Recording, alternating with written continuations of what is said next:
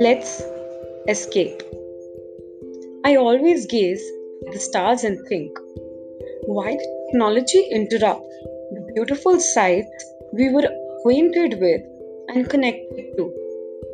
Streaming my old pictures in those beautiful vintage albums makes me think life was so good when we had pillows to fight and letters to communicate instead of all the texting.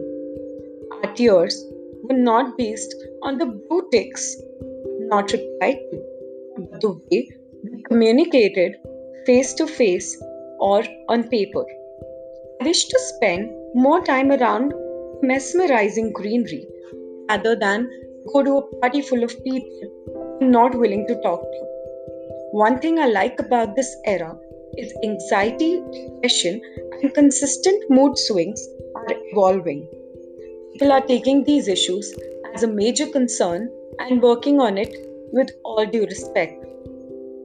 To make their loved ones happy, the previous times, all they required was a happy meet and long night talks, not the materialistic shield.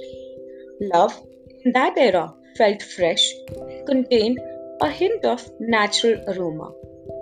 Smiles weren't fake, I feel.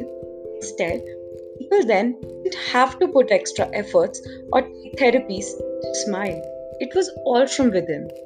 It's not that problems were not a part of them. Dealing with it was like cycling. Nonchalantly was their go to word, and it appeared gloriously like the dew drops on the cheeks from the fresh rain. Anger was handled in another manner, but in the end, it was all about having all the meals together. Unison was their strength, and ego played nightmare's role. It did not exist anymore. These days, everyone has this urge to run behind those green bills that they state as their pathway to happiness.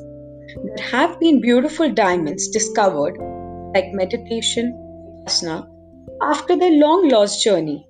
But it seems people yet need to understand the importance of it. The entire process of giving time yourself mends you. That's what the golden era taught us. Thank you so much.